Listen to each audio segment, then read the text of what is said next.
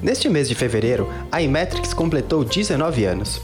E nessa versão especial de aniversário, o podcast Inmetrics contou com a participação de Pablo Cavalcante, nosso CEO, Adriano Lima, nosso diretor de Delivery Management e Advanced Analytics, Cecílio Kozak, diretor de Business Transformation, Oscar Nogueira Neto, nosso CTO, e Alexandre Junqueira, CEO da Conquer Labs. Os convidados relembraram momentos importantes e muito curiosos sobre essa jornada, além de trazerem suas visões sobre futuro, inovação e desenvolvimento constante. Confere aí!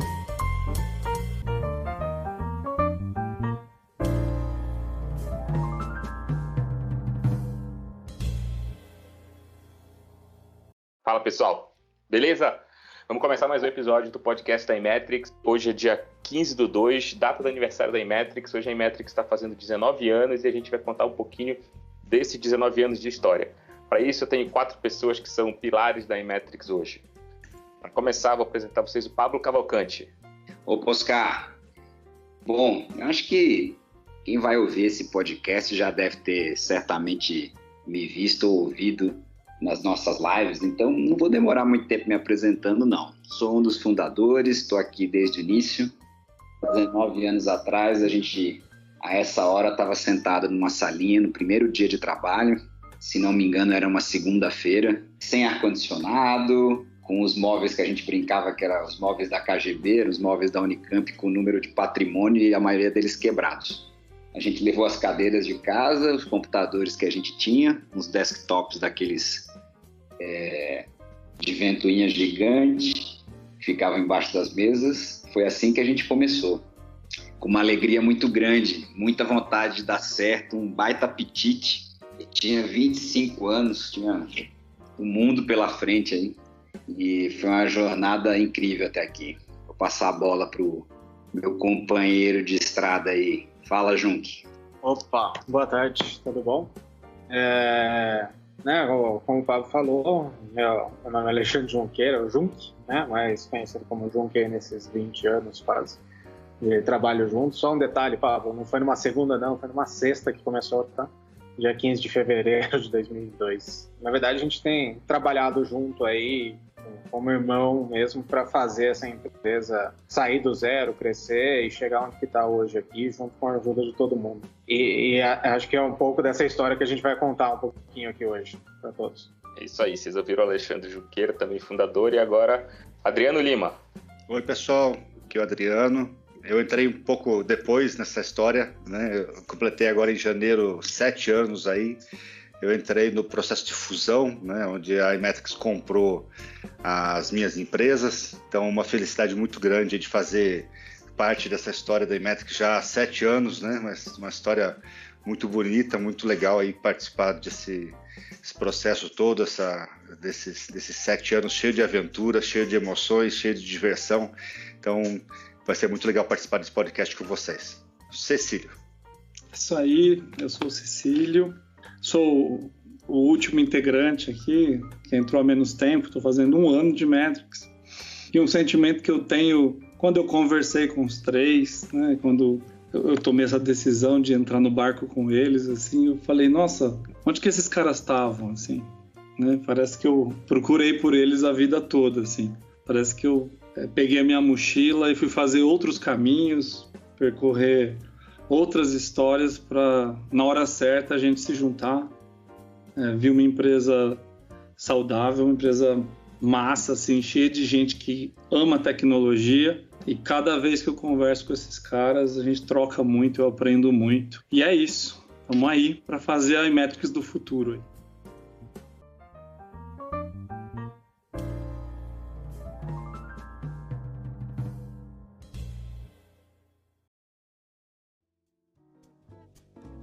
Beleza, então vamos lá. É, tirando o Adriano, o Junk, o Pablo e o Cecílio são, vieram da Unicamp. E acho que em algum momento vocês foram contemporâneos lá.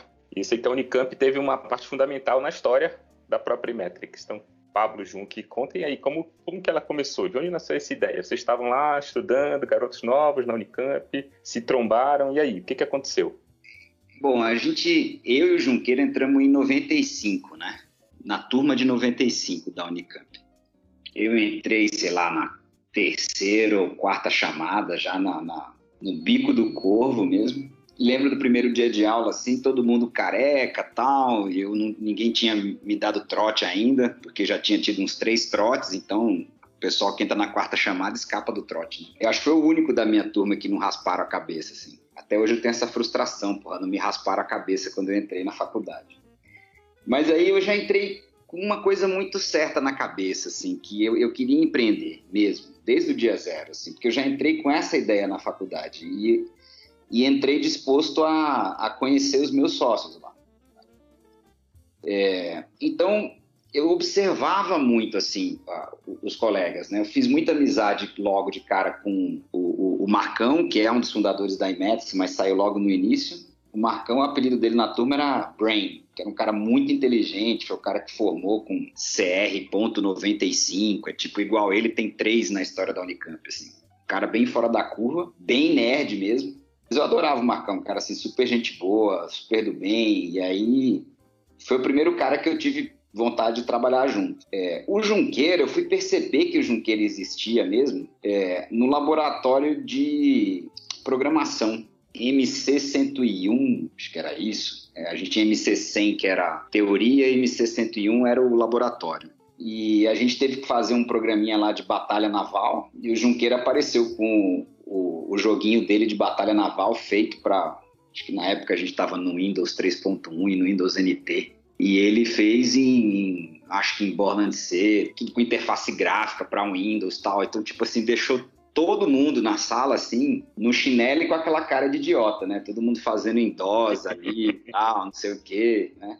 É, aí chega aquele cara descabelado, ele sempre chegava atrasado, assim, sempre confuso tal, mas sempre entregava umas coisas muito diferentes, assim. Aí eu falei, porra, esse cara é bom, meu, tem que dar um jeito de fazer amizade com esse cara ainda. E aí, enfim, fui conhecendo outras pessoas, o Gil, fiquei muito amigo do Gil também, era um cara que eu achava que era legal trabalhar junto, o Bulas, é, que acabou não vindo trabalhar com a gente, no final das contas, né? E o Eric, Eric Mal, que é um cara que eu tinha feito colégio técnico com ele, encontrei na Unicamp e foi a primeira pessoa que eu dividi apartamento em Campinas, assim, kitnet. Então éramos, a gente foi se conhecendo ao longo da faculdade, né? E eu acho que o ambiente acadêmico ajudou muito nisso. A gente fazia trabalho junto, tal. E depois a gente foi trabalhar junto na mesma empresa. E aí deu para ver ainda mais como é que era o, o, a turma na prática, né? Então, eu tive muita certeza de que eu queria trabalhar com esses caras assim, porque tinha, tinha primeiro uma admiração muito grande, respeito, complementaridade. Eu acho que a gente era complementar nas coisas, né? Eu era mais falador, eu gostava de, de, de vender, de armar estratégia para conquistar o mundo tal. O Junqueira gostava de botar de pé de surpreender. Então, que era o cara mais quadradinho, sempre foi o cara que cuidou do, da retaguarda, dos bastidores, né? E o Gil era um cara muito bom em Java, que na época era uma coisa, assim, muito importante, né, pra gente começar, assim, tava despontando e tal. E era um cara bom de, de, de programação, de, de, de, trabalhar junto. Mais ou menos isso, mas passar a bola pro Junqueira contar a versão dele. É, é, assim, minha, minha visão é um pouco complementar dessa do Pablo, mas assim, eu não comecei a Unicamp, por exemplo, com essa visão empreendedora, né, de querer fazer um, ter uma empresa e olhar para todo mundo. Eu entrei mais como para estudar uma coisa que eu adorava e ainda adoro, né, que é computação. Então, eu estava ali de verdade mais com o de me divertir do que necessariamente ter um CR ou, ou buscar um emprego, buscar alguma coisa do gênero. É, acho que essa questão da, do empreendedorismo, né, e de, de poder criar coisas, e aí tem um pouco do que o Pablo comentou, né, de sempre trazer coisas surpreendentes, isso acho que é divertido, você usar a tecnologia, usar o conhecimento para gerar aquele fator uau em todo mundo, que é que acho que é, é, é um puta motivador, é, é que eu adorava fazer. E e teve, acho que, um, um curso, depois do terceiro ano, de verdade, que a gente fez, no terceiro ou no quarto ano, que a gente estava fazendo lá, que era um curso de empreendedorismo, que era um dos primeiros, né, acho que, se não me engano, a primeira turma no, Unicamp, ou pelo menos a, primeira turma de computação que fez isso, junto com o pessoal de economia. É, onde, de verdade, a gente sentou junto para fazer um, um, um, projeto. Na época, até saiu um, um draft de um negócio chamado Informante, né, que foi, acho que, o primeiro pseudo-produto que a gente começou a criar lá atrás. É, e falo pseudo porque naquela época não tinha nome de produto, startup, essas coisas não existiam. É, mas olhando agora no retrovisor, era essencialmente isso que a gente estava fazendo. E como resultado né, dessa, desse trabalho em conjunto, que eu via que eu me divertia muito trabalhando com o Pablo, com o Eric, com o Gil, com o Marcão. E dali acho que surgiu a semente da gente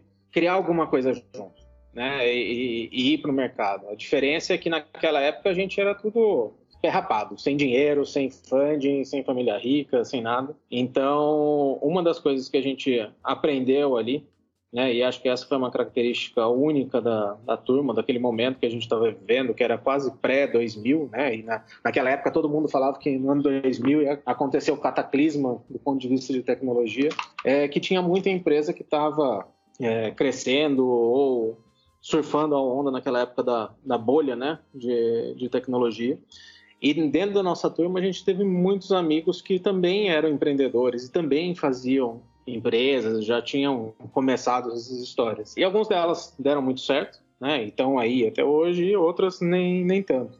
Só que como a gente olhava para trás e falou assim, a gente não tem funding, né, necessariamente para começar uma empreitada sozinha, e a gente tem um viés muito técnico, a gente precisava conhecer um pouco mais o mercado, conhecer mais a, a, a, dinâmica do dia a dia. Então, o que a gente se comprometeu foi é, ir para o mercado, aprender, trabalhar, tudo mais, e a hora que surgisse uma oportunidade, se reunir e voltar a criar a empresa. E aí foi isso que aconteceu.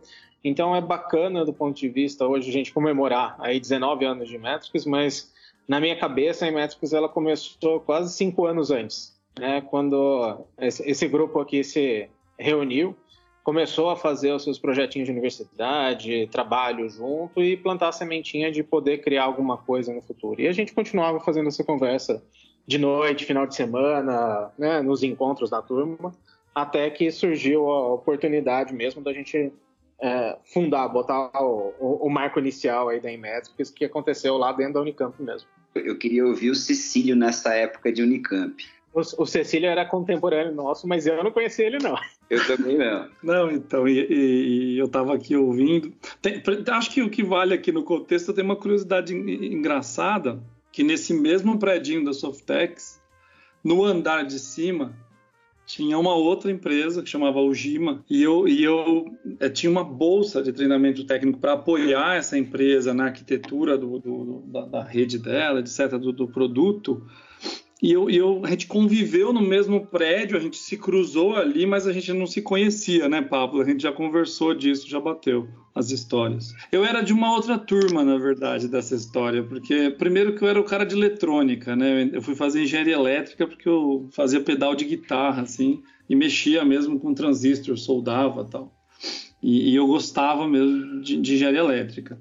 E no meio do, do curso, por conta da iniciação científica, eu acabei é, aprendendo a trabalhar com um negócio que o pessoal da computação achava que era menor, né? Tipo PHP, com MySQL, essas coisas. E aí é, o que aconteceu no final é que eu comecei a, a montar uns cursos com a empresa Júnior para ensinar a galera que não era de computação a fazer os sites e começar a fazer automação quando eu comecei até a, a, me, a, me, estruturar e dar aula disso. É, quando eu entrei no mestrado, eu tinha certeza de que eu queria investir em computação. Né? Então eu acabei, depois eu fiz o meu mestrado é, é, em computação. Mas a minha turma era muito diferente porque eu, eu, passei em 95 na UFSCar, engenharia de computação, e eu mudei de novo para a Unicamp por, por dois motivos. Um que era que eu queria fazer elétrica, queria fazer a parte de eletrônica e lógica, lógica programável e controle. É, e o segundo é porque eu sempre fui músico, então é, tinham muitos amigos que estavam lá fazendo engenharia, outras coisas, mas cantavam no coral da Unicamp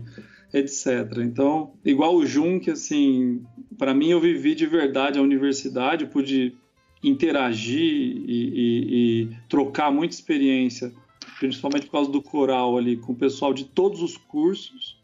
Né? E isso no futuro, depois que eu terminei o mestrado, eu ainda fiz um trabalho é, é, muito grande, assim, talvez o mais aprofundado de computação da minha vida, com o pessoal da linguística. Tá? Se quem procurar alguns artigos escritos, são de síntese e reconhecimento de fala. Assim. Enfim, mas essa, mas essa já é outra história. Então, a gente conviveu, mas a gente era de turmas muito diferentes. Assim. E quando foi que clicou em vocês? Tá bom, é agora, é a hora. as, as pessoas ah, têm essa, essa impressão, assim, né, que tem um, um, um momento eureka, tal, assim. Na verdade, o que aconteceu foi o seguinte: a gente já era esse grupo, a gente já tinha decidido que queria trabalhar juntos. Portanto, a gente decidiu primeiro com quem a gente ia trabalhar e não o que a gente ia fazer. E aí, a gente tinha ideias. Sei lá, um belo dia eu acordei com a ideia de fazer uma coisa parecida com o Cato, porque na época não existia o Cato. E eu pensava, porra, é muito chato isso de currículo, tem que receber por correio, ou o cara mandar por e-mail, tal, né? Assim, devia ter uma coisa mais fácil, tal. Aí pensei nisso. Fui apresentar para o meu chefe na época, porque eu queria ver se eles topavam é, financiar umas ideias dessa, né? E ficavam sócios da gente. Era um jeito mais seguro de começar apresentei a ideia, ele falando, ah, isso aí nunca vai dar certo, tal. Ah, eu olhava para ele, achava um cara super experiente, super inteligente, e falei, é, então deve ser viagem da minha cabeça mesmo, não vai dar certo, né? Quando uns anos depois o Cato bombou, assim, eu amarguei, assim, pensando, puta, devia ter tido coragem de fazer. Né? Mas não era a hora. Depois a gente teve uma outra ideia que a gente chegou a implementar, tinha logo tal, eu tenho até as imagens da, dos desenhos que fizeram para ela na época tal. A gente fez um, um serviço de clipping de notícias que mandavam as notícias por pager. Então, olha como é. A gente está falando de uma era pré-histórica, né? Não, assim, o, o, celular tinha acabado de chegar, ele era analógico, então ele não recebia mensagem de texto. A gente recebia mensagem de texto pelos pagers, né? Então a ideia era a gente fazer um motor que lesse 5 mil fontes de notícias na internet, procurasse por palavras-chave e mandasse para o PG da gente só as notícias que nos interessassem. E a gente queria, inclusive, fazer de mão dupla. Queria A primeira versão era mão única, a segunda versão a ideia era que o cara dissesse se ele gostou ou não da notícia, porque aí, à medida que a gente fosse a gente ia treinando o robô para ir mandando as coisas que ele que fazia sentido para ele, né? Tem palavras em português que têm sentidos diferentes, em contextos diferentes, mas escreve do mesmo jeito. Então, enfim, tinha que tirar essa ambiguidade.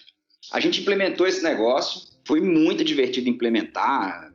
Quem tem curiosidade, a gente usou um algoritmo que chama KMP e a gente inventou uma versão dele multi-estado. É um algoritmo que se usa para fazer busca de texto, né? Então, quando você busca no Word o nome de alguém, uma palavra assim, ele está usando um KMP para achar no texto a palavra. E a gente montou uma versão que procurava muitas palavras ao mesmo tempo. Ficou um avião, era muito legal, um código muito bom assim. Tenho orgulho do que a gente produziu. E a gente levou para esse mesmo chefe para apresentar a ideia e tal. E ele jogou outro balde de água fria. Bom, depois desses dois baldes de geografia, eu prometi a mim mesmo que se eu tivesse uma terceira ideia, eu não ia mais mostrar para ninguém, eu ia fazer e foda-se. E aí, sei lá, ali pelos anos 2000, eu acho, é, por aí surgiu uma empresa israelense que tinha um produto muito legal para performance de Oracle, que chamava Precise. E eu falei, porra, eu acho que esse negócio aí de, de performance vai pegar, o bicho vai pegar, a gente vai precisar disso.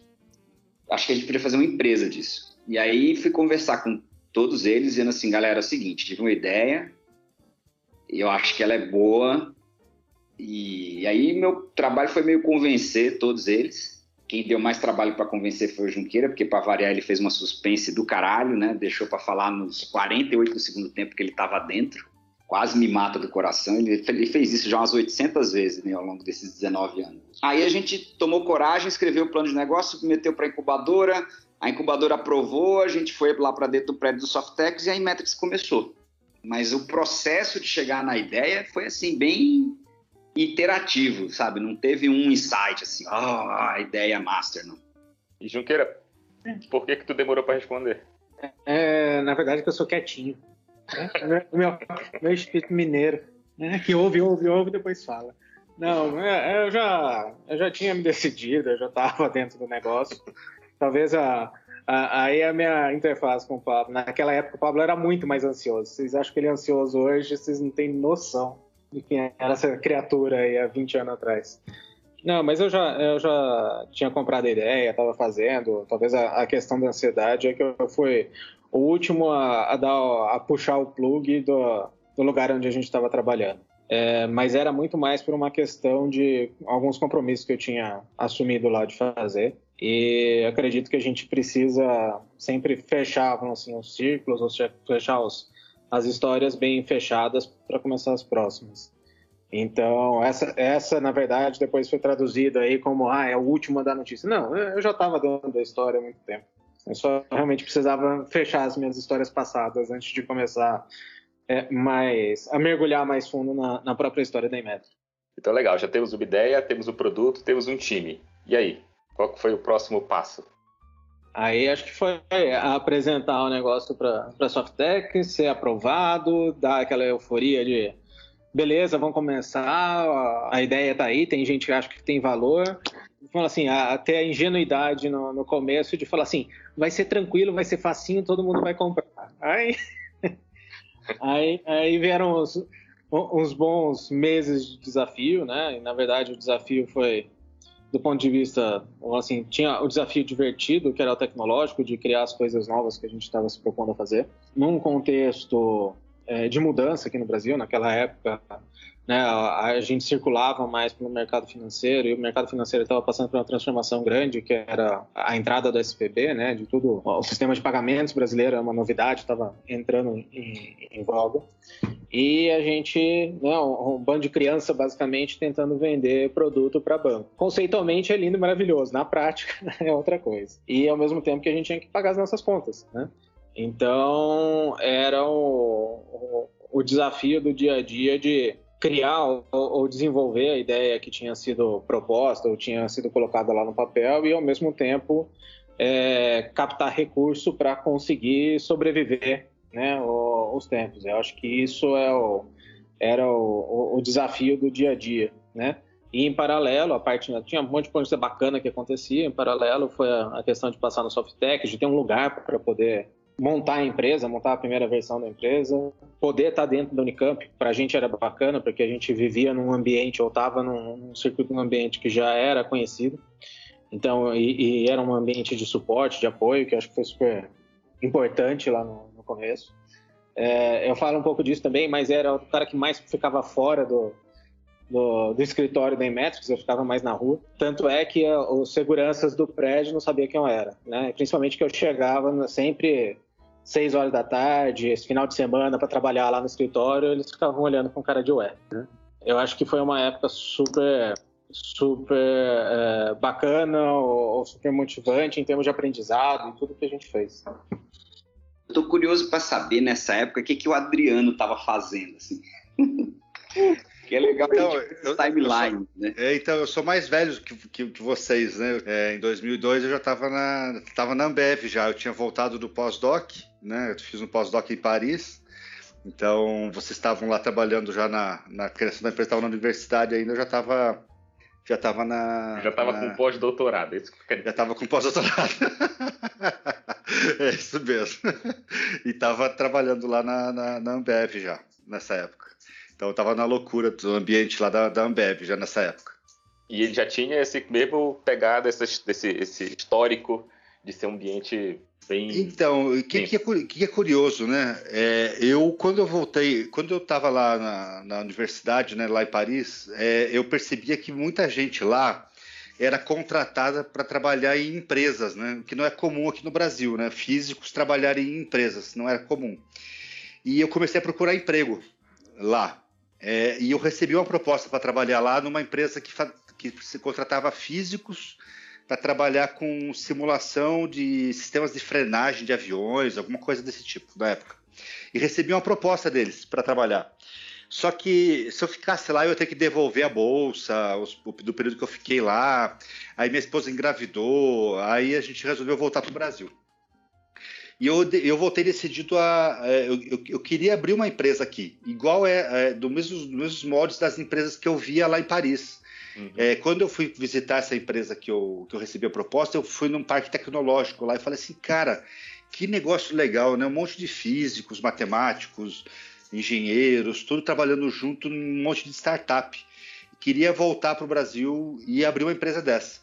Só que, cara, eu com dois filhos, né? Um, um já tinha um filho, um filho a caminho, é, sem nenhum, nenhum dinheiro na conta bancária, é, nada, no risco era, era muito alto. Aí eu falei assim, cara, deixa eu trabalhar um tempo numa, numa empresa, né, é, fazer alguma reserva é, e daqui mais um ou dois anos ou três anos eu volto para essa ideia de, empre de empreender. É, e foi exatamente o que aconteceu, né? Eu trabalhei alguns anos em, em, em algumas empresas, trabalhei na Ambev, na Camargo Correia, é, e assim que, que, eu, que eu consegui me, me, me, melhorar minha condição financeira e ter alguma experiência em empresas, entender o que era trabalhar numa empresa, é, eu pedi demissão é, para começar a, a, empreender. Então eu tinha essa veia do, do, do, do, empreender já desde a época da faculdade também. Né? É, eu, eu, tive uma série de pequenos negócios, pequenas coisas que eu fazia, mas é, só se tornou viável é, depois de algum tempo, depois de cinco anos aí basicamente é, trabalhando em empresas, é, que aí eu pedi demissão para empreender. Então, é, nessa época da Ambev, ela foi uma escola, foi uma empresa excepcional, tanto a ela quanto a Camargo Correia, que me deram ba bases muito boas para eu, eu, poder sair e, e, trabalhar sozinho depois de um tempo.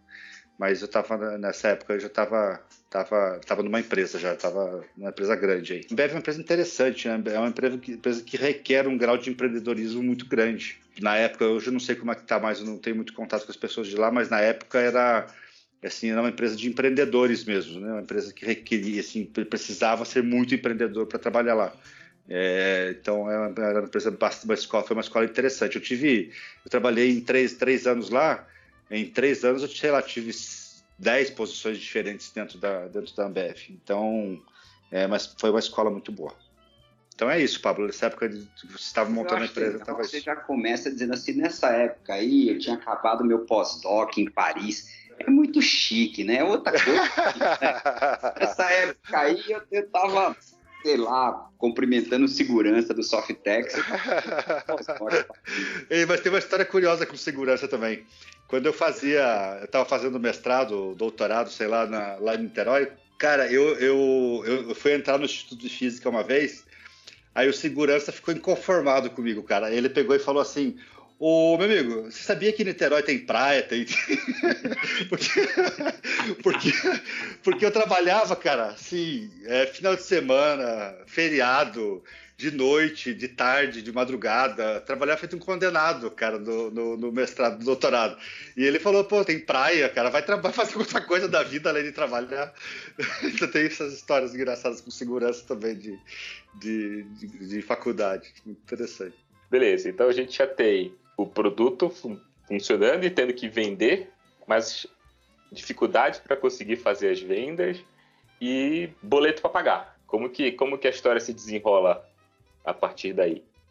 Eu acho que a gente, como bom brasileiro, não desiste nunca, né?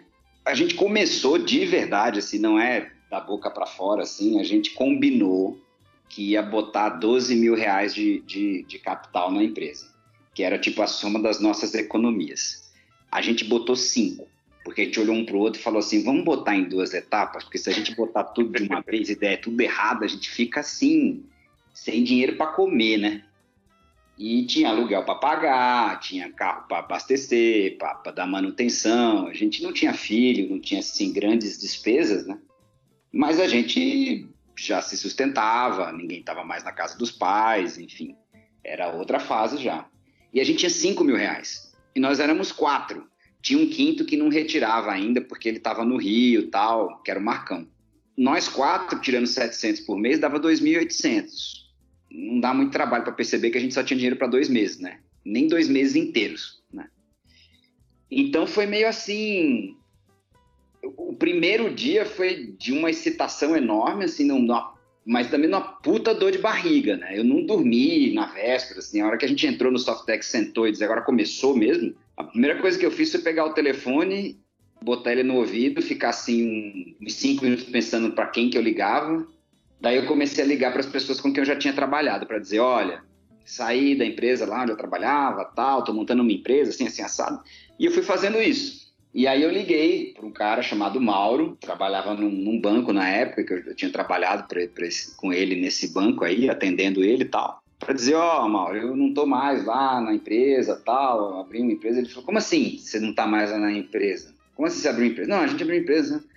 Mas você presta serviço é, de, de, de Oracle, né, de, de DBA tal. Eu falei, presto, a gente precisa sobreviver, a gente faz qualquer negócio aqui. Ele falou, então vem aqui na segunda-feira. Vem aqui na segunda-feira, eu vou conversar com você. É, e aí, antes de desligar, assim, eu contei um pouquinho mais para ele, antes de desligar, ele falou assim, é, traz seu talão de nota. Cara, foi um desespero para a gente conseguir talão de nota, sei lá, mas enfim. Eu fui para lá e saí de lá com a primeira nota da Imetrics emitida, número 001, no valor de 5 mil reais, que significava para a gente que a gente tinha mais dois meses de vida. E ele falou, ó, vou te contratar por um ano assim. E essa, esse foi o primeiro contrato que a gente fechou e foi disso que a gente viveu os primeiros meses. É, depois vieram outros, enfim, mas esse foi emblemático porque foi o primeiro. E essa sensação de começar assim do zero, sem nada, é aterrorizante. Aterrorizante. E ao mesmo tempo é de uma liberdade incrível, né? De dizer assim, cara, eu posso fazer. Sou eu comigo agora, vamos lá, né? Então, é essa é a lembrança que eu tenho. Não sei se você tem outras lembranças dessa época que você queira compartilhar aí. Ah, eu tenho um monte, né? Tem essa, da, eu brinco que na época a gente vendia o corpinho, né? Pra sustentar a ideia de fazer o, o produto e, e vendeu bastante corpinho lá na época. Eu acho que dentro dessa linha dos desafios e tudo mais, era a gente saber que a gente tinha um propósito muito claro e muito objetivo, que era criar os nossos produtos. E, e, entender que assim o caminho muitas vezes ele não é tão direto, tão objetivo quanto quanto é, muitas vezes se prega, né? Você tem que fazer é, coisas complementares ou atividades complementares para fazer as coisas darem certo. Então acho que esse foi o, a grande história aí do primeiro ano da gente falar o seguinte: a gente está trabalhando, a gente presta serviço, é, o DBA era a parte de performance, otimização, que dava muito prazer para a gente na época. A gente fazia, é, mas todo o dinheirinho, tudo que era arrecadado ali, a gente acabava empregando ou investindo no desenvolvimento de uma plataforma, de um produto que a gente acreditava. E a gente sempre teve um pouco esse mote, né, de pegar o, o dinheiro que estava uh, resultado do trabalho e reinvestir na empresa, né? Então, eu acho que esse é o segundo grande desafio aí, que era não necessariamente pegar o dinheiro e falar assim, olha, beleza, vou trocar de carro, vou fazer alguma coisinha nova. Não, vamos reinvestir na empresa. Então, acho que esse espírito né, de desafio é que norteou a gente durante é, toda a história da Inmetrics e norteia até hoje. E isso faz com que a gente realmente é, busque o, o, crescimento da empresa. Né? Acho que essa era o, o outro desafio, porque tem um, uma pressão, que é uma, uma, pressão que naquela época existia um pouco, como o Papo falou, a gente saiu de uma posição que era relativamente confortável dentro das empresas onde a gente estava, para um tiro bastante riscado. E existia uma pressão é, social, pressão da família de falar assim, e aí, será que vai dar certo? Será que não vai dar certo? Cadê o resultado? Cadê o, vamos assim, a, vamos assim as benesses, os perkins que você está tá recebendo né, nesses primeiros anos? E eles são é, ínfimos, né? Porque basicamente tudo que a gente fazia reinvestia dentro da empresa, seja né, com tempo, seja com gente, seja com crescimento porque realmente a gente acreditava naquela nessa história, né? E é bacana ver também agora com 20 anos para trás que continua acreditando, né? Esse espírito ele não morreu. E isso é super importante e faz com que a gente tenha capacidade realmente de de, de crescer mais. É, e junto com essa parte, né, do, acho que dos desafios aí, que era né, suportar um monte de falta, né, na, na época, um, um, monte de limitação que a gente tinha, eram as conquistas, né, e acho que dentro dessas conquistas, cada dia que passava, a gente tinha uma conquista um pouquinho diferente. Uma delas é essa que o Pablo citou, que foi um alívio fantástico para a gente, né, deu sobrevivência aí durante um ano para a empresa mas é, outras conquistas também, de mostrar para as pessoas as coisas que a gente estava fazendo, os produtos, né, os, o resultado do, do, trabalho que a gente pregava. Então, cada sim que a gente tinha dos nossos clientes, a cada é, eu quero ver mais, eu gostei do que vocês fizeram, eram pequenas conquistas que a gente ia, ia fazendo.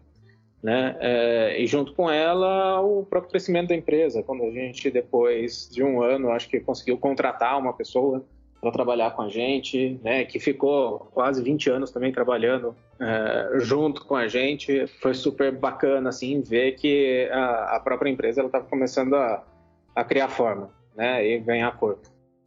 Beleza, então a gente tinha uma empresa que estava trabalhando com é, desenvolvendo o seu produto, que tinha pessoas que estavam atuando como, como serviço aí já, usando essa estratégia que hoje a gente chama de ambidestra, trabalhando forte nisso, e o time de serviço que suportava isso e que fazia a máquina girar. Como foi que vocês disseram, tá bom, agora a gente precisa contratar pessoas, como foi que essas pessoas que chegaram ajudaram a moldar a Imetrics como ela é hoje, e como que vocês se sentiram sabendo que vocês estavam diretamente impactando a vida de diversas famílias.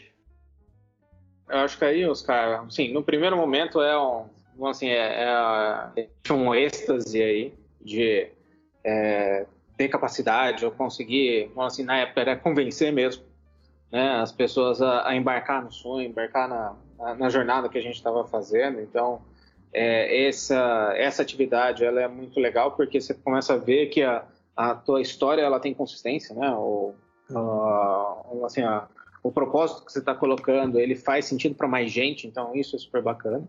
Ao mesmo tempo, óbvio que dava um frio na barriga grande, porque chegava no final do mês, sim, você olhava para aquilo lá e falava assim, olha, agora tem muito mais gente que depende da gente, não é só gente, né? Então, assim, porque uh, uh, as primeiras fases eram aquela coisa que o Pablo falou, né? Um olhar para a cara do outro, a gente tirava dinheiro para para basicamente necessidade básica, se alimentar e, e, e, morar, né, e se locomover, e ficava naquela. Se faltar dinheiro, tudo bem, a gente, a gente aguenta, né? A hora que você começa a colocar mais gente, o nível de responsabilidade ele aumenta, né? É, e acho que aí foi a época que eu começava também no, não dormir direito para garantir que isso, essa, essas ações que a gente fazia, de trazer gente para embarcar no sonho e, e, continuar andando, elas fossem sustentáveis. Né? É... Mas é um desafio, tá? É um desafio que não é pequeno, não, passar por essa, essa história. A parte bacana é que o resultado do trabalho é, é, compensava, então as coisas começavam a fluir de forma mais natural. Mas o primeiro foi, foi dor na barriga mesmo. Eu acho que isso, né, Ju, que é, é a parte mais assustadora da coisa, né? É, quando eu comecei nas né, as minhas empresas aí que, que depois foram compradas pela Imetrics, começaram a crescer, crescer, crescer, é, e eu também não tinha reserva né, suficiente para bancar o crescimento. E aí você dependia muito de que você de receber o dinheiro do cliente para poder pagar os, os, funcionários. Então qualquer deslize no recebimento eu não tinha não teria dinheiro para pagar os funcionários na data na data correta, né? Cara, isso me tirava o sono de um jeito, né? Assim, é, essa preocupação porque você não estava mais impactando só você, né? É, você impacta muita gente, né? Você imagina 50, 60, 70, 100 pessoas na época que você trouxe para trabalhar com você é, e que você, de alguma forma, vai impactar a vida deles em todos os níveis, né? De motivação, de carreira e, e no nível mais básico, que é no nível da remuneração, né? De você combinar que vai pagar a pessoa num determinado dia e você não ter dinheiro para pagar a pessoa naquele determinado dia. Então, independente, assim, será que o cliente vai pagar amanhã? Então, isso me tirava o sono de um jeito né? Assim, é, é absurdo, né? Não dormir é, é, várias noites seguidas, é, essa essa questão de não era só questão de não ter dinheiro para mim, né? Era questão de não ter dinheiro para pagar os outros, né? Essa sensação aí é assim uma lembrança muito muito forte. A responsabilidade com, com as pessoas que estão trabalhando né, com a gente de que sim, vai ter o salário lá no final do mês e as coisas vão funcionar e tudo vai dar certo. E muitas vezes você depende de processos que não estão na sua mão. Exatamente. Né? que isso funcione no começo, quando você não tem experiência, e na época né, a gente não tinha experiência disso. Exatamente. Era, gerava alguns eventos mais traumáticos, né? Uhum. Depois, com o tempo, você ganha cabelo branco, ganha experiência. e aí esse processo fica mais fluido. Eu, eu, lembro de várias, várias passagens interessantes também né, nesse, nesse, nesse processo assim, de. É você aprende muito, né? Aprende assim que é, a relativizar um pouco o que é problema grave e o que não é problema grave, né? É, eu acho que esse, isso é um. Mas dá um trabalho para aprender isso, né? Dá um trabalho para aprender, tá nada, né, cara? Aprende na pancada, né, Pablo? Eu tive duas paralisias faciais ao longo da, da Imetrics. Assim, a primeira durou seis meses, eu fiquei com o rosto torto em seis meses fazendo fisioterapia. Uhum. A segunda eu já estava mais esperto, eu comecei a sentir os sintomas, eu, eu tratei mais rápido e aí não durou tanto, assim, não foi tão, tão difícil. Mas o que eu ouvi de todos os médicos que eu fui na época, bom, a, a única pergunta que eles faziam, assim, depois de fazer a, a anamnese e descobrir que não tinha nenhuma causa assim, é, tipo, ah, não tá com um abscesso no rosto, não tem uma infecção, tal, assim. É, é, você é muito estressado? e esse processo de relativizar o tamanho dos problemas, né, de ter mais sangue frio, paciência tal, eu acho que não tem outro jeito na vida de aprender isso senão passando assim. Você ninguém nasce com essa com essa frieza assim pronto, né? É, o cirurgião que passa 14 horas operando um cérebro assim treinou exaustivamente é, até ficar seguro o suficiente para fazer e antes de qualquer cirurgia ele vai estar tá com medo de fazer alguma besteira, de cometer um equívoco e imagina mexer no cérebro de uma pessoa, o tamanho da responsabilidade, né? Se o cara errar o bisturi ali, o cara pode ficar paralítico, pode não conseguir falar mais, não enxergar mais, né? Essa responsabilidade ela, ela, ela demora para você absorver de um jeito que você não não se autodestrua, né? Mas no processo a gente sofre um bocado, né? Sofre bastante. Como resultante disso, acho que tem aí entra a mistura lá das próprias conquistas que a gente tem, né? Então, poder chegar no final do primeiro ano, né, de trabalho duro da gente lá, né, fazendo de tudo uma empresa dar certo, né? É, e ver que no final do ano estava no azul, né, que a empresa tinha dado certo já, né, que, que, que as coisas começaram a engrenar, isso foi fantástico. Né? Fantástico no sentido de realimenta a tua esperança de poder falar assim, olha, vale a pena todo esse, é, esse sacrifício, essa, essa dedicação que foi colocada, porque no fundo você está começando a criar história. E acho que essas histórias, que a gente está contando um pouco delas aqui hoje, só, só acontecem um, um pouco desses altos e baixos. Mas uh, eu acho que é um caminho super, super motivador, assim, pelo menos para mim, acho que o Pablo também para Adriano, para Cecílio, de, de poder é, criar, de poder fazer história, de poder fazer coisa é, diferente que a gente sonhou um dia, levanta no dia seguinte e fala assim, ó, vamos fazer, vamos fazer acontecer. Né? Acho que isso é super motivador. Eu acho que tem alguns marcos nessa história toda da Imetrics, de crescimento dela, que eu acho que são marcos desse. passa levemente por esse momento. Como, por exemplo, teve todo o crescimento, quantidade de pessoas é, vindo trabalhar, e aí em, sei lá, 2007, 2008, quando abre o novo braço, né, para trabalhar com a qualidade. Trabalhou-se muito com a qualidade não funcional durante, esse, durante um tempo, com produtos, depois abriu o braço de qualidade funcional, a Metrics cresceu ainda mais, mais vidas foram impactadas. É, e aí, em 2014, né, também teve um outro encontro aí para abrir mais esse leque de coisas que a Imetrics faz, que foi essa aquisição aí das empresas do Adriano. Como foi esse encontro de vocês aí? Como que como que se passaram-se esses esse ano, especialmente aí de, de 2014, até vocês conseguirem se encontrar? O que, que o Adriano estava fazendo na época? Como que ele encontrou o Pablo, o Junqueira e, e os outros? Foi, foi curioso, né? A gente tem um amigo em comum, é, o Edson, ele mora na, na Alemanha hoje. Acho que não lembro se ele já estava na Alemanha na época, acho, acho que já. E aí, a história que eu lembro é que ele, ele atualizou o currículo dele, né? ele trabalhava para mim remoto, ele estava na Alemanha já, ele trabalhava para mim remoto, fazendo um papel de gerente de projeto, de portfólio da, da meu, e ele atualizou o currículo dele e o Pablo viu a atualização dele no LinkedIn e perguntou para ele, né, Pablo? Ei, me conta um pouquinho do que você está fazendo, o que, que essa empresa aí. Tá aí, e aí pediu para me apresentar, né? Aí a gente se conheceu. Essa história que eu sei, pelo menos. Não sei se é, é do papo. É isso mesmo. O Edson, na turma da gente, ele era conhecido como Delay. Porque o, o, o Edson é um cara assim que tem uma fala mansa, um jeito zen de explicar as coisas tal.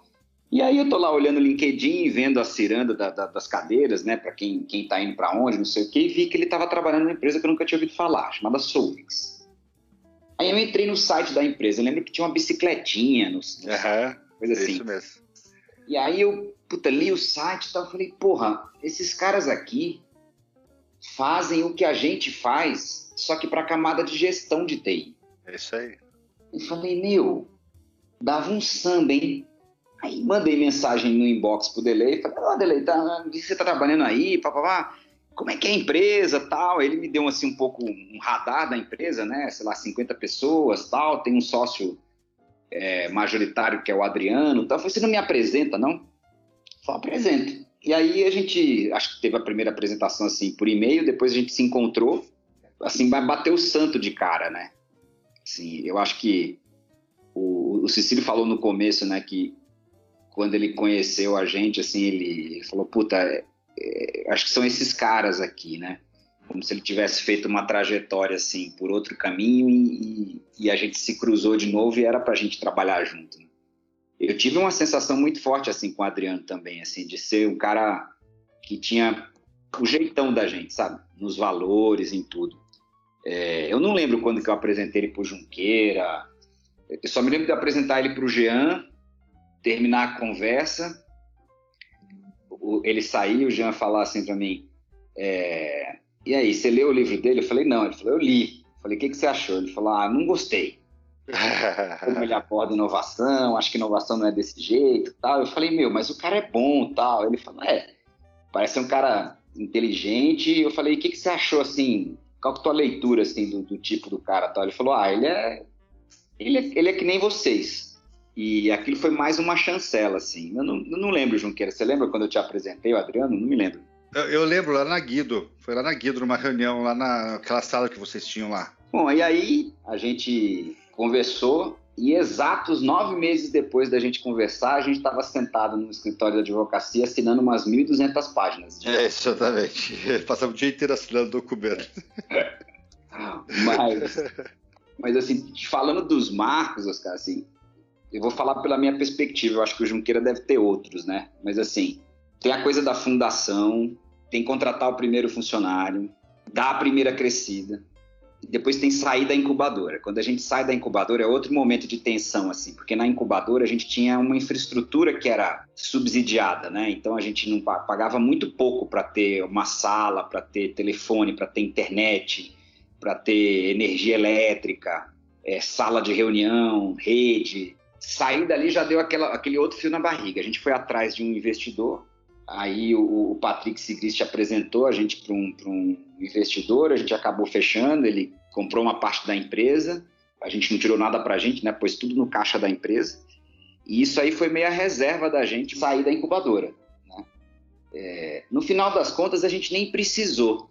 Na época me ocorria assim, pô, será que a gente fez certo em trazer um sócio, né? Podia não ter diluído tal. Só que uns anos depois eu fui entender o valor disso quando a gente chegou numa encruzilhada em que.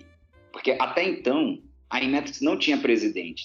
Tudo que a gente decidia tinha que sentar eu, Junqueira, o Eric e o Gil e discutir exaustivamente até chegar num consenso e, e andar. Só que isso numa empresa que tem cinco pessoas, seis pessoas e que trabalham juntos o tempo inteiro, tudo bem, funciona. A gente já tinha, sei lá, umas 80, 100 pessoas na época, e a gente já se via bem menos, porque é, nem eu ficava no escritório, tampouco o Junqueira, o Gil também para cima e para baixo, o Eric era o que ficava, porque era o cara que tocava o back-office inteiro.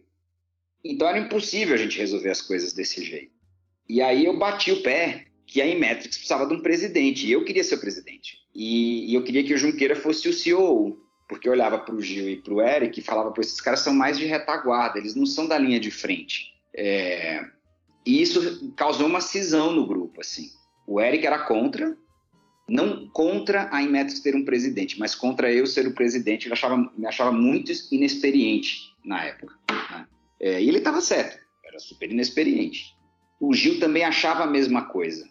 Então, nós tínhamos um problema, porque tinha um empate, né? Eu e o Junqueira de um lado, os dois do outro, e a empresa precisava andar. O voto de Minerva foi o investidor, que olhou para aquilo e falou assim: ele é um cara mais velho, um pouco mais experiente, é, virou para nós quatro e falou assim: olha, toda empresa precisa de um presidente.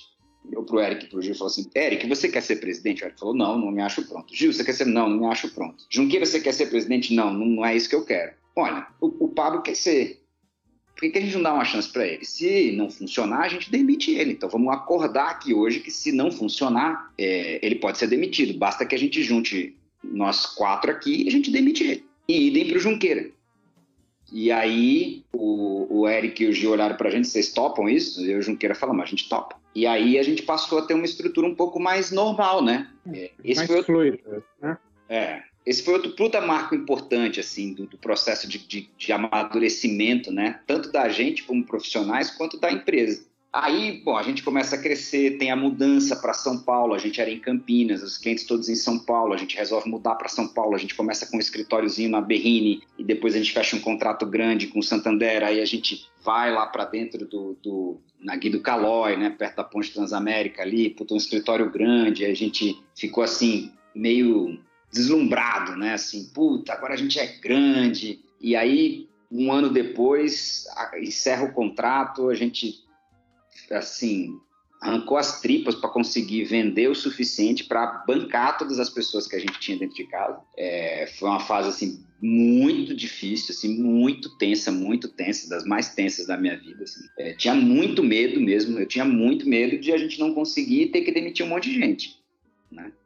Eu só pensava assim, para trás eu não vou andar, é para frente, é para frente. Mais ou menos um pouco depois dessa época, mas a gente ainda lá, foi quando a gente cruzou com o Adriano, e aí veio outra fase, que foi a fase que a gente se juntou. E eu lembro que o Adriano, na época, tinha um plano para transformar as empresas dele numa empresa de 100 milhões de reais, que ia levar uns 10 anos, né, Adriano? Acho que era isso, né? É isso mesmo. É, tinha uma de 20 milhões em, em, curto prazo e depois uma de 100 milhões. Mas ia levar um tempão e a gente atingiu rapidinho. E aí a gente se juntou, na época a gente faturava uns 30, o Adriano faturava uns 6, a gente se juntou e a gente conseguiu, sei lá, quatro anos depois, é, fazer, fazer os 100 milhões, né? Então foi, foi muito acertada a decisão, assim. É, eu lembro da gente subindo no palco, eu e ele, para explicar a fusão e tal, e era engraçado. O, a turma do Adriano era super unida, super fã dele e tal. E aí o Adriano falava qualquer coisa, o pessoal aplaudia. O pessoal da Sores. É, é, é, tal. E, e, o pessoal da Imetrics quieto, né? Porque o pessoal da Imetrics queria entender o que estava acontecendo e tal. A gente, os dois ali em cima, a gente puta tenso antes de falar. Na época a gente tinha uma, uma diretora de, de de marketing, assim, que, que assim, era bem despachada tal. Ela olhou para nós dois e falou assim, viu, vocês estão num nível de tensão que está insuportável ficar perto de vocês. Vocês não querem uma massagem antes de começar? E arrumaram lá no hotel um, uma massagem. Uma massagem. A gente foi fazer massagem antes de subir e tal. Puta tensão, eu fui pro banheiro, rezei um monte antes de subir e falar, mas assim, graças qual a Deus. Qual, qual, era o medo? É, qual, qual era o, medo? A, a, tensão, assim, de, de, de explicar para as pessoas, das pessoas não entenderem, de no dia seguinte estarem falando que que, que, que a gente estava fazendo, que ia dar errado. Pedir, é, o pessoal pedir demissão, né, que não queria mais ficar nessa empresa nova. Então, era muito tenso. Assim, né? Vocês imaginavam que eram duas culturas bastante diferentes que iam em algum momento entrar em choque. É, é mais simples que isso, Oscar. A gente pensou o seguinte: 90% das fusões dão errado. E a gente quer que essa dê certo. Então, a gente puta, ralou muito assim para fazer dar certo, se preparou muito para esse dia. Era o dia D, o dia de explicar para as pessoas é, como é que ia ser, quem ia fazer o quê, né? Então foi muito tenso. E acho que com relação a essa parte da cultura, cara, o que acontece é quando a gente estudou ou decidiu fazer a fusão, um dos pontos avaliados foi exatamente cultura, tá? Então a gente só fez porque dava match, que elas eram parecidas, porque se não fosse parecida aí não ia rolar mesmo. A gente fez alguns projetos juntos antes de, de fazer a fusão. Teve alguns projetos de alguns clientes é, que a gente fez um em conjunto. É. Como se fosse um namoro. Entendi. Sim. Tá bom. E aí? Então lá no palco vocês estão falando? aí, enfim, a gente falou, depois deu certo a fusão, assim, não foi um trabalho simples, durou bastante tempo, é, teve muito altos e baixos. É, eu lembro de um dia estar com, com, com o Adriano sozinho na sala, nós dois, assim, e ele estava numa fase difícil, assim, tensa pra caralho e tal. Nesse, nesses processos, né, assim, por exemplo, pro Adriano, mudou muito o papel dele, né, porque ele era ele era o presidente das empresas dele e, e, e, tocava aquela equipe. Depois ele entrou na Imetrics, ele foi ser o cara de consultoria tocar consultoria e, e ficou com um time debaixo dele. E depois o papel dele mudou N vezes, né? Então ele teve que ter muita flexibilidade, muita humildade para lidar com tudo isso e tinha que vir dele a empolgação, a alegria, o tesão para a tropa, né? Para a galera que trabalhava com ele. Então assim, é, as pessoas não sabiam o que, que ele estava passando nos bastidores, né? É, quanto ele estava sofrendo, quanto estava sendo difícil para ele. E, e, se encontrasse ele no corredor, ele era alegria, sorriso, vamos lá, vamos fazer, sempre disponível, né? É, mas foi muito duro. Deu certo, mas para a gente que estava ali tocando o dia a dia foi, foi, foi pesado, assim, não foi, não foi água com açúcar, não. Né?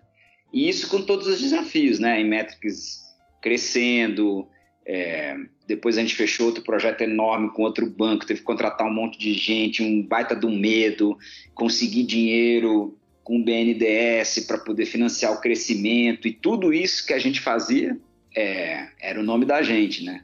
Tipo, se der errado, quem vai ter dívida para pagar mesmo é, somos nós, né? A vida da gente nesses 19 anos sempre foi ter que equilibrar o, o tesão, a, alegria, a empolgação de fazer, de construir, que é enorme, com a tensão contínua e crescente das coisas darem errado, saindo dos trilhos, é, enfim, tudo pode acontecer, né? E, nossa, quantas histórias, né? Quantos dias que a gente recebeu aquela ligação bomba, sexta-feira, às 5 horas da tarde, e não dorme o fim de semana e passou o fim de semana trabalhando para resolver e de todo tipo, né? Encrenca técnica, encrenca com funcionário. Hum, lembro do Junqueira, assim, nessa fase que a gente estava começando, a gente teve um funcionário que a gente não tinha plano de saúde na empresa ainda. Era bem no começo. E um funcionário nosso teve uma pancreatite e foi internado às pressas no hospital público em Jaguariúna o hospital não tinha condições de tratar. Ele mandou para um outro hospital em Campinas. A mãe dele veio do Rio para ver o filho e a gente não sabia se o cara ia sobreviver ou não, porque pancreatite é um negócio muito sério.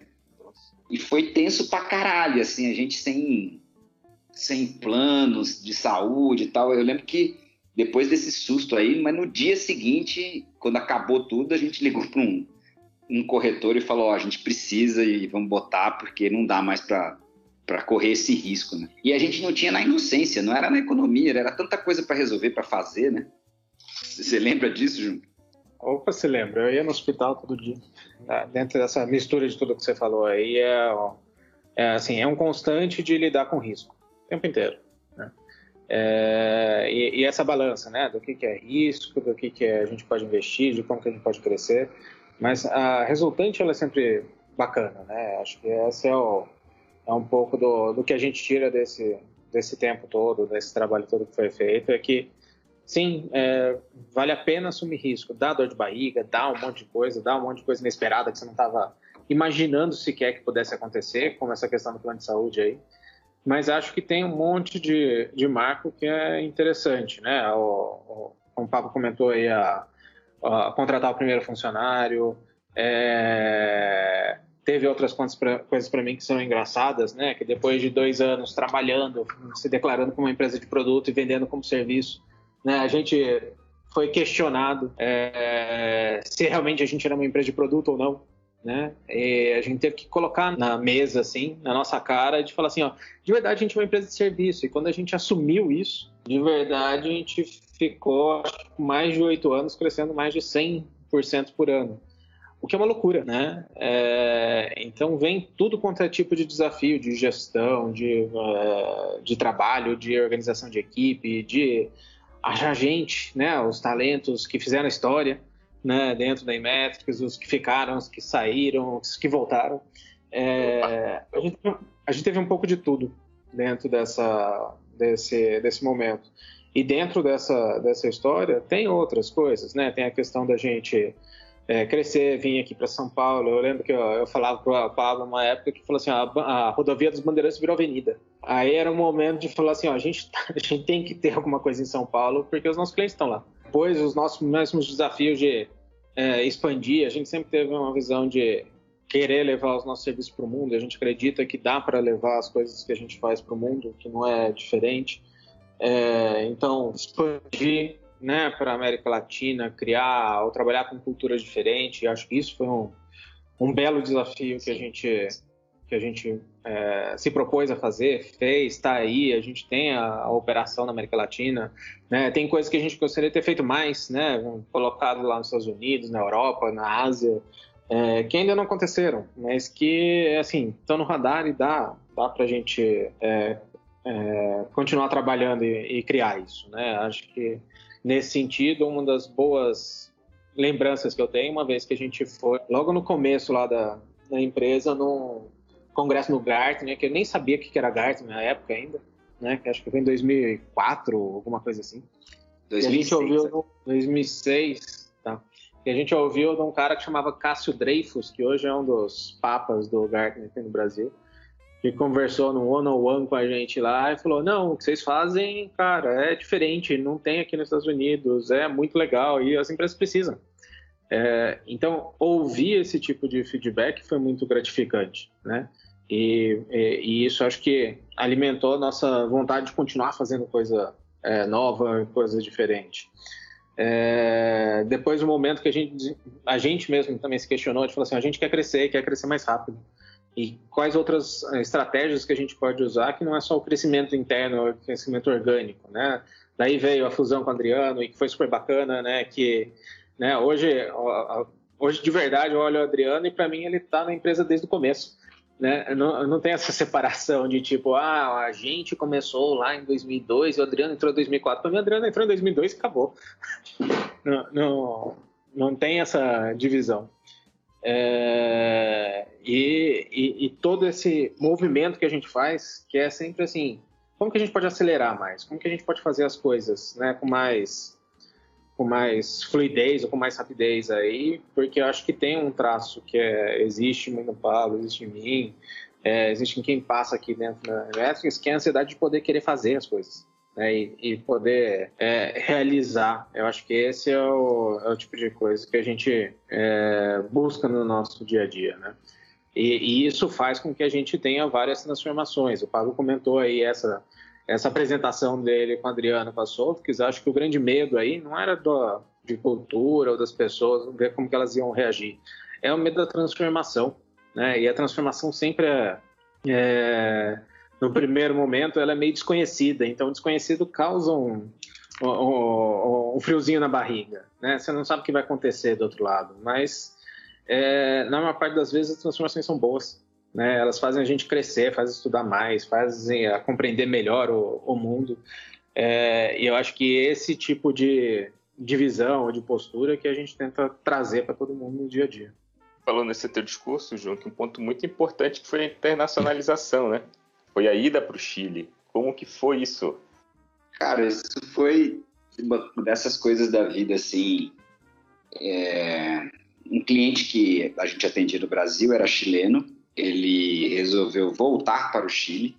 E quando ele voltou para o Chile, ele assumiu uma diretoria num banco lá. Ele teve um problema, ligou para um colega dele aqui no Brasil e falou assim: quem que resolvia esse tipo de problema aí no Brasil para gente? E o colega dele falou para ele: ah, pessoal da Imetrics. Você tem o contato? Ele ligou para a gente e perguntou se a gente podia ajudá-lo. E no dia seguinte eu peguei um voo para Santiago, eu e o Samuca, Samuca de, de, de técnico, eu de pré-venda. É, fomos lá, entendemos o problema, começamos a trabalhar e fechamos um contrato com ele. E aí, para fazer uma história longa, curta, é, a gente agarrou essa oportunidade assim com unhas e dentes e falou: bom, a gente vai fazer disso aqui o nosso processo de internacionalização. É, e assim foi. Né? Começou lá pequenininho, foi crescendo devagar, arrumando cliente, outro, outro, outro. Tivemos várias tempestades lá também. É, o Junqueira passou um tempo tocando lá. É, e hoje finalmente a gente tem tá lá com a, com a casa organizada, com, com o Paulo tocando, né? Mas foi foi bem duro assim chegar onde chegou lá e, e teve muito aprendizado para a gente, todo sentido, né? De cultura, de, de, é, de como fazer negócio, de, de, velocidade, de ter que ter paciência, de burocracia entre os países, né? Assim, muito aprendizado, muito aprendizado. É, mas enfim, aí a história vai andando, né? E a gente chega em outra encruzilhada aí, né? Que eu acho que começou com essa essa onda do, do é, que não é nem, nem mais onda, né? É errado falar isso, mas na época a gente achava que era uma onda, né? Que era a questão do ágil, né? Então, quando o ágil surgiu, a gente lá atrás assinou o manifesto. A Imetrics é uma das signatárias, né, do, do manifesto ágil original, mas embora a gente tenha assinado, a gente nunca seguiu muito o que estava lá, não. Para ser bem sincero, assim. E aí, com a chegada do Adriano, o Adriano insistia muito nisso. Ó, oh, isso aqui é o futuro, Lean, ágil tal. Mas a gente sempre teve muita dificuldade de mudar uma cultura nossa, assim, já muito consolidada, né? E aí o mercado foi acelerando, foi, foi em outra direção, a gente foi se distanciando e aí você aprende na vida, né? Ou é pelo, pelo, pelo amor ou pela dor, né? No mundo dos negócios, 95% das vezes é pela dor. Então a gente perdeu um pouco de mercado, perdeu muita gente né, nesse processo, talentosa tal. Foi uma outra época difícil, assim, bem desafiante. E aí decidimos que a gente tinha que fazer uma, uma mudança grande. Né? O, dizem que o, o primeiro passo para resolver um problema é assumir que você tem um problema, né? Esse passo uhum. a gente deu. Mas o passo seguinte também foi muito desafiador, porque a gente olhou um para o outro e olhou para dentro de casa e falou: nenhum de nós sabe fazer esse processo. Não sabe fazer. E aí é que a história fez a gente cruzar com, com o Sicílio. Essa história começa. Num, num, eu estou em férias, tô, tô, lá num hotel com a família e tal, tô zapeando assim o, o, o LinkedIn e aí vejo um anúncio de podcast do Bezerra, falando sobre diversidade, inclusão tal. E aí eu ouço o podcast e tal, e me deu uma ideia. Assim, falei, pô, a gente podia fazer um evento para discutir essas coisas e tal. Mandei mensagem para o Bezerra, marquei uma conversa com o Bezerra na volta, e aí disso aí surgiu o Inventive. E na primeira edição do Inventive, né, na de 2019, a, eu pedi para o Bezerra ajudar a gente a, a, a fazer a curadoria e, e convidar as pessoas para palestrarem. O Bezerra convidou um monte de gente bacana tal, e convidou o Cecílio para falar da transformação do Itaú. É, o Bezerra já tinha me falado do Cecílio alguma vez, mas ele falou assim, alguma coisa do tipo, olha, o cara que você precisa na Imetrics é tipo o Cecílio, só que o Cecílio não dá, porque ele, não, ele tá numa fase lá no, no banco especial tal, não dá para tirar ele de lá. Eu fiquei com aquilo na cabeça e pensei, bom, não dá, não dá, né? Não, não vou insistir, vamos. E aí entrevistei uma pessoa, outra, outra, corri no mercado, fui para cima, para baixo, nada dava certo. Belo dia chegou o Invente, eu tô lá na plateia, começou a, a palestra do Cecílio, eu vi a palestra e falei, putz, o cara fez exatamente o que a gente precisa e ele fez com 10 mil pessoas. A gente tem mil, vai ser 10 vezes mais fácil. E com essa minha essa minha visão simplista da realidade assim e, e muito otimista, eu cheguei pro Bezerra e falei: "Me apresenta esse cara". Aí terminou a palestra, ele chamou o Cecílio, sentou o Cecílio do meu lado, eu falei: "Oi, e aí, tudo bem? Tudo bem?" e tal. Cara, amei sua palestra, tal, muito legal, ah. Pô, ouvi dizer, o Bezerra falou que você fez Unicamp. É, fiz Unicamp também. Cara, eu, eu queria jantar contigo para bater um papo, assim. Vamos? O Cecílio falou: ah, vamos. Eu vou deixar ele contar a parte, a versão dele da história, né? Depois que eu vi a palestra dele, e particularmente depois do jantar que a gente conversou, tipo, três horas, eu tive uma sensação com ele muito parecida com a que eu tive com o Adriano quando eu conheci o Adriano. Eu falei, ah, esse é um cara para ser sócio.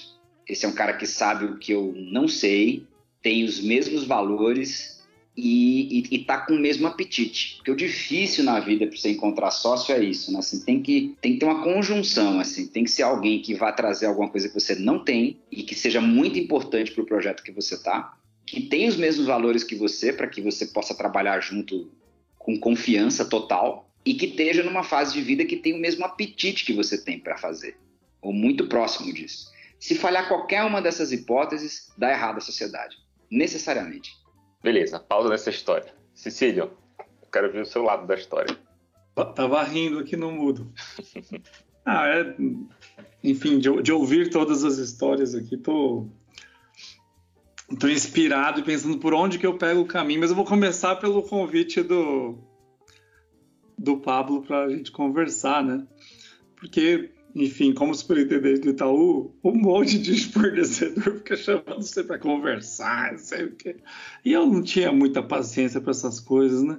Aí ele sentou ali do meu lado, falou assim: vamos bater um papo? E eu acho que é uma palavra que ela me persegue, assim, que, que talvez ela seja uma virtude de resiliência, assim, né? Tá numa inocência, assim, falou assim: putz, esse cara tem uma coisa diferente. Ah, tá bom, vamos conversar. Depois o Bezerra veio perguntar assim: e aí? E aí? Ah, a gente marcou para conversar, mas, né, enfim, conversa com tanta gente, assim, ele falou, não, vai conversar com o Pablo, vai conversar com o Pablo, que é, ele falou assim, eu acho que vai, vai dar samba, acho que vai ter uma conversa interessante para acontecer. Mas o que talvez eu mais me inspire para ligar os arcos aqui das coisas, a compartilhar com vocês, é que ouvindo essa história, desde lá de trás do empreendedorismo, da vontade de criar, de ter empresa, do Adriano também, do próprio Junk, eu, eu fiz uma carreira mais especialista, assim, sabe? Mais, talvez, inocente, assim, né? De alguma maneira, é, durante meu mestrado eu estudei é, Corba, né? Corba, J2E, Java Enterprise Edition. Tinha pouca gente que sabia de verdade fazer integração. É, e comecei assim pontualmente fazer alguns trabalhos parecido com a Imetrics. Olha que engraçado, que era assim, sei lá, colega meu, Fabrício Laguna, fazendo um trabalho no, no Banco Real, ninguém sabia responder o negócio de integração. Aí vinha, que o pessoal contava depois a piada, né? Ó, eu tenho um amigo que sabe resolver isso, só que ele é hippie, ele mora lá em Barão Geraldo, lá. Não sei se ele vai vir aqui, mas se tiver um jeito de conversar com ele, e, e, os meus primeiros trabalhos em São Paulo, né, aquela coisa do caipira, foi também assim resolvendo problemas insolúveis, assim problemas que várias pessoas tinham se debruçado, né? E, e, e o que aconteceu de verdade? Depois de um tempo resolvendo pepino complexo, começaram a me chamar de arquiteto, né? É, e, e, e, o que aconteceu foi lá em 2012, é, quando o Itaú estava montando o time que, eles, que queria desenhar, pesquisar no mercado, aplicar na prática né, a transformação do banco, eu tive essa grande oportunidade de, de fazer parte desse grupo, de poder né, beber e experimentar de tudo quanto é tipo de método e de, e de técnica de desenvolvimento e de é, definição de produto. E, e, mas aí, qual que é a conjunção também importante de biografia de vida mesmo, de idade, né?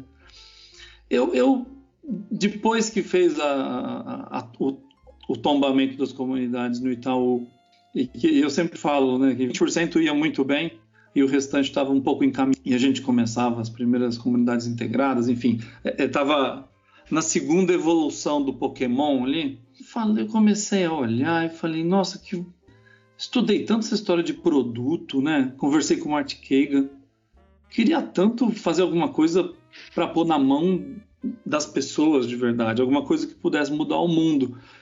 Então esse clique, eu comecei assim, poxa, tenho saúde, né? Tenho uma carreira, tá tudo certo. Eu comecei aquele pensamento, é crise dos 40 mesmo assim, que, que eu posso, eu fiz, fiz isso até aqui, né? Tô com os meus 43. O que, que eu posso fazer nos meus próximos 40 anos, né? E junto com isso eu tinha criado um produto, criado um drone autônomo, enfim, começaram vários sonhos assim do que, que eu ia fazer para frente. E talvez a, a, grande conjunção e que liga as coisas é que eu senti que eu fui me deixando levar pelos trabalhos e porque aí ganhei dinheiro e aí consegui escalar meu trabalho sendo executivo, mas eu não tinha não tinha tido essa oportunidade do empreender, né? E aí, e aí quando eu conversei com o Pablo, conversei com o Adriano e conversei com o Junqueira, realmente rolou um, um, uma, uma, eu ia falar uma paixão, assim, rolou um negócio assim, poxa, é, eu sei fazer a transformação, eu posso ajudar muito na Imetrics, né, na empresa principal, assim, mas eu também tenho muito vontade de aprender com esses caras, esse espírito, sabe, corajoso, esse espírito empreendedor, né, que aí está é, muito muito ligado até aos outros empreendimentos que de alguma maneira estão relacionados à história da Imetrics, né, como a Conquer e, e outros e outros empreendimentos importantes aí do grupo. E eu acho que essa foi a conjunção, né, muito engraçado assim. eu, eu, eu tinha essa experiência de fazer a transformação. Não concordo com o Pablo que é mais fácil fazer é, com mil pessoas e tal. Por quê? Porque eu tinha trabalhado numa empresa de produto, assim, direto para o cliente, né? O banco tem cliente, não tinha feito a transformação em serviços. E, a, e aí a coisa mais espetacular desse um ano que eu estou fazendo, né? Além da honra de estar participando dessa história e podendo interferir, é, é que a, a, gente trocou muito. A gente é muito coautor de qualquer coisa que a gente fez agora. E eu acho que essa soma, né, essa integral aí de todas as nossas experiências e todas as possibilidades aí que o futuro nos traz é o que é mais espetacular e acho que é por isso que tem uma energia muito boa assim do que nós estamos fazendo agora na transformação e do que a gente pode realizar ainda para o futuro. Beleza. Adriano, Oi. É, como foi a interação com o Cecílio? Assim, então, acho que o, o legal do, do, do, da chegada do Cecílio, assim, a primeira é, reação, assim, das primeiras conversas, eu lembro eu falei assim, Cecília, a operação não tá legal, não tá funcionando, cara, você me, precisa me ajudar a mudar, transformar essa operação. Aí o Cecílio falou assim, não, a gente vai, vai, vai mudar a operação, vai transformar a forma como a gente opera na iMetrics. E a gente ficava fazendo, né, Cecílio? Transformou uhum. a operação da iMetrics. Então, a, a, promessa que o Cecílio me fez, né, a, o, o, acordo dele comigo lá na primeira conversa que eu tive com o Cecílio foi cumprida. Está né? em processo, né, a gente tá, tá, vai ajustar o, o que tem que ser ajustado, mas a transformação foi feita. Então, o que não funcionava foi, foi endereçado, foi estudado, foi avaliado e a transformação foi feita. Então, é, primeira conversa que a gente teve com o Cecílio foi, foi isso. E o que é legal é que o Cecílio trouxe é, a possibilidade de realizar, como disse o Pablo, muita coisa que a gente já falava há vários anos. Só que, é, por diversos motivos, a gente não conseguia colocar em prática dentro da, dentro da, da. E o Cecílio, com a experiência dele, eu falo assim, é igual aquele programador sênior, sabe, Oscar? Você vai lá, o, o cara júnior, pleno, vai lá desenvolve um código de 50 linhas para resolver um problema. Aí chega o sênior e fala assim: Putz, podia ter feito desse jeito mais simples. E fala assim: Putz, só sabe quem fez, né? Então, por mais que a gente soubesse agilidade, lean, é, ter feito é, processos dos clientes, outra coisa assim, o Cecílio é aquele consultor é, aquele programador sênior que chegou assim, cara, tem essa, essa, essa experiência, que essa prática que se você apertar esse parafuso de um jeito diferente aqui vai funcionar, sabe? Então, isso foi muito legal, assim, porque era coisas que a gente já acreditava, que a gente já queria fazer, só que ele, com a experiência dele das 10 mil pessoas, num processo muito mais complexo, talvez, ele sabia qual parafuso apertar, é, como motivar as pessoas, como engajar as pessoas, como levar as pessoas para a direção correta. Então foi, foi muito legal, né? Foi muito legal é, é, porque as, as, a sementinha já estava aqui, né? E o Cecílio veio com a, com a experiência dele toda, com a postura de humildade, de simplicidade dele, é, para fazer acontecer e trouxe todo, todo o conhecimento, né? De como fazer, tudo. Então, e acabou dando muito certo, né? Então, acho que foi isso. E tu, Junki? Como que foi? Então, a, talvez a, o dia a dia da transformação é um pouco mais distante, mas assim, é, todas as conversas que a gente teve, ou todas as interações que tem, até com as coisas que a gente faz aqui, as experiências dele de visita a Israel, conversar outras empresas, tudo mais, é, sempre é muito motivador e muito instigante no sentido de que é o caminho que a gente tem que fazer né? É o caminho que a gente tem que trilhar. E, e, e na boa, isso vale para o Pablo, para o Adriano, para o Cecílio e todo mundo que trabalha aqui na Emétricas. É, é muito. É, provocador você conversar com alguém que tem um, uma experiência, um ângulo de visão completamente diferente do seu, né? Porque acaba sendo complementar. É, e, e, de verdade, assim, a única coisa que eu sinto falta é que a gente não tem menos conversa do que eu gostaria, tá? Acho que a gente precisa trocar mais figurinhas aí no, no dia a dia para poder é, alavancar é, toda é, essa vontade, essa transformação, esse conhecimento que tem aí e realmente transformar não só assim, a parte de serviços natural da Inmetrics, mas também a nossa parte de produtos. Né? Acho que tem muito a contribuir aí. E agora que a gente iniciou esse terceiro arco, eu vou dizer assim, a gente teve a história que começou com o Pablo e com o Junk com os outros fundadores, todos os a, a história de uma empresa que está surgindo até um momento muito importante que foi a, a fusão com a Sovix e a Gentix, que trouxe o Adriano para dentro do jogo, que colocou um rol de outros serviços na Imetrics, elevou a forma como a gente fazia o nosso trabalho, como a gente faz o nosso trabalho, permitiu a gente ressuscitar um pouco de um braço de produtos que a gente estava tá, dormente, né, com, com o surgimento da Conquer. Agora entrou o Cecílio de novo, que deu mais uma virada, mais uma pivotada na história e na, na, na história que a Imetrics vai trilhar. Aonde que vocês esperam estar na Imetrics daqui para os próximos 19 anos?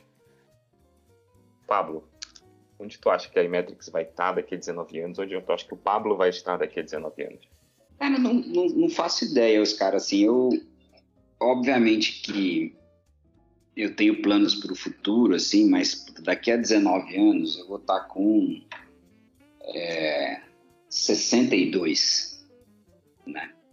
Com 62 anos, eu definitivamente não quero mais ser o presidente de uma empresa como a Imetrics, nem outra empresa nenhuma, assim. Eu, eu quero nessa idade assim, estar tá nos conselhos, ser um investidor, mas eu não quero estar tá na execução é, nessa porradaria que é assim todo dia. Né? E acho que a Imetrics tem todas as características assim para ter vida longa e ela precisa fazer sucessões.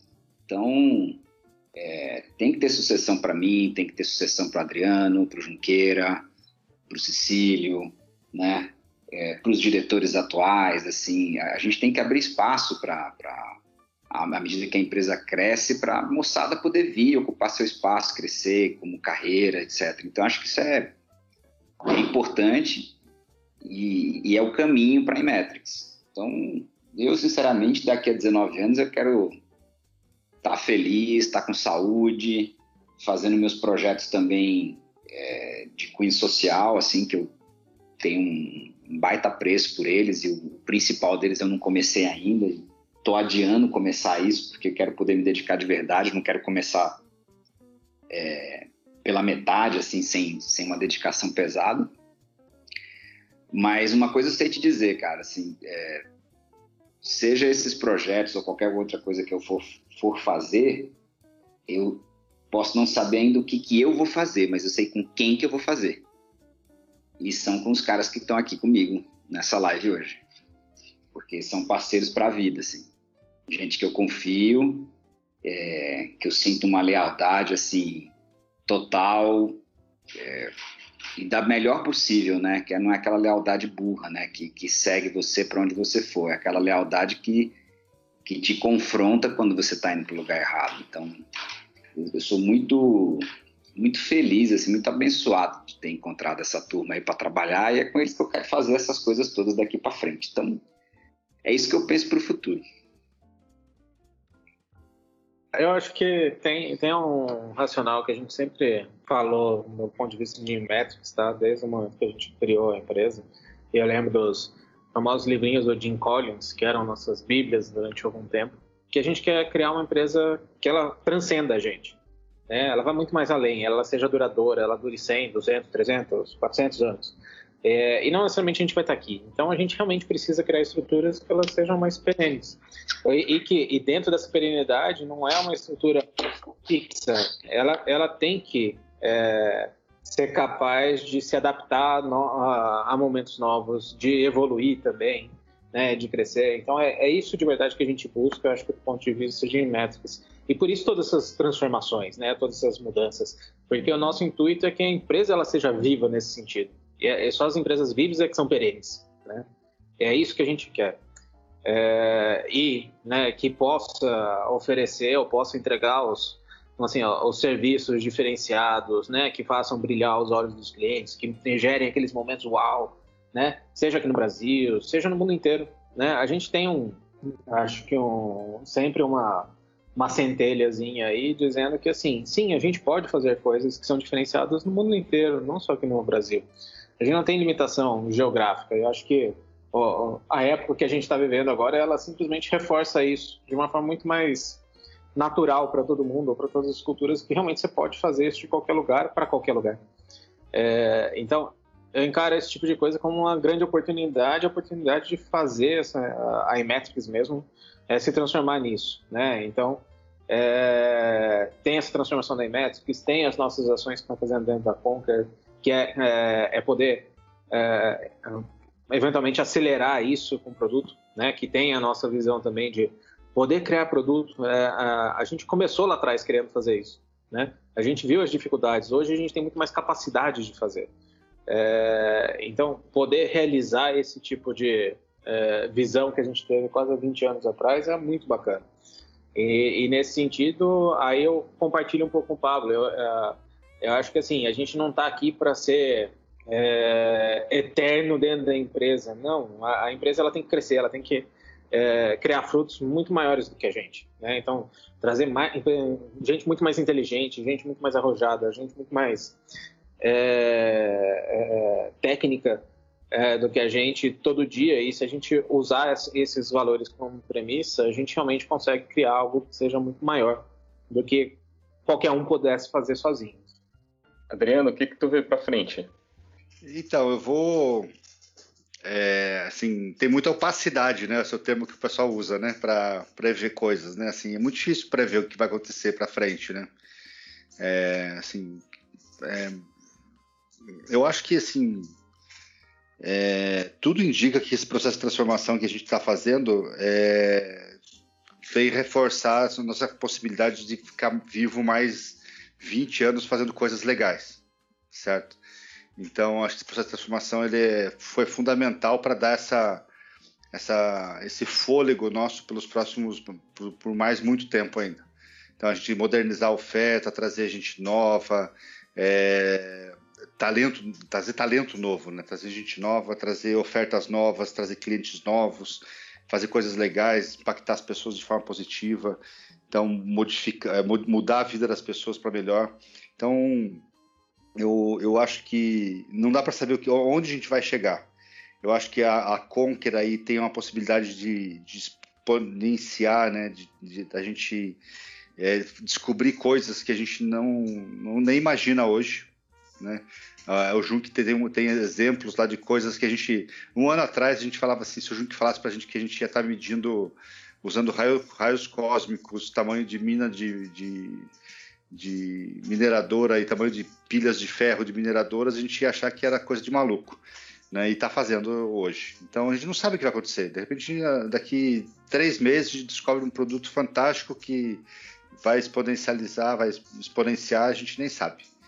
Tá? Então eu não sei o que vai acontecer. Só sei que eu acho que a gente plantou boas sementes no, último ano, nos últimos dois anos, que permitem que a gente tenha um futuro brilhante pela frente.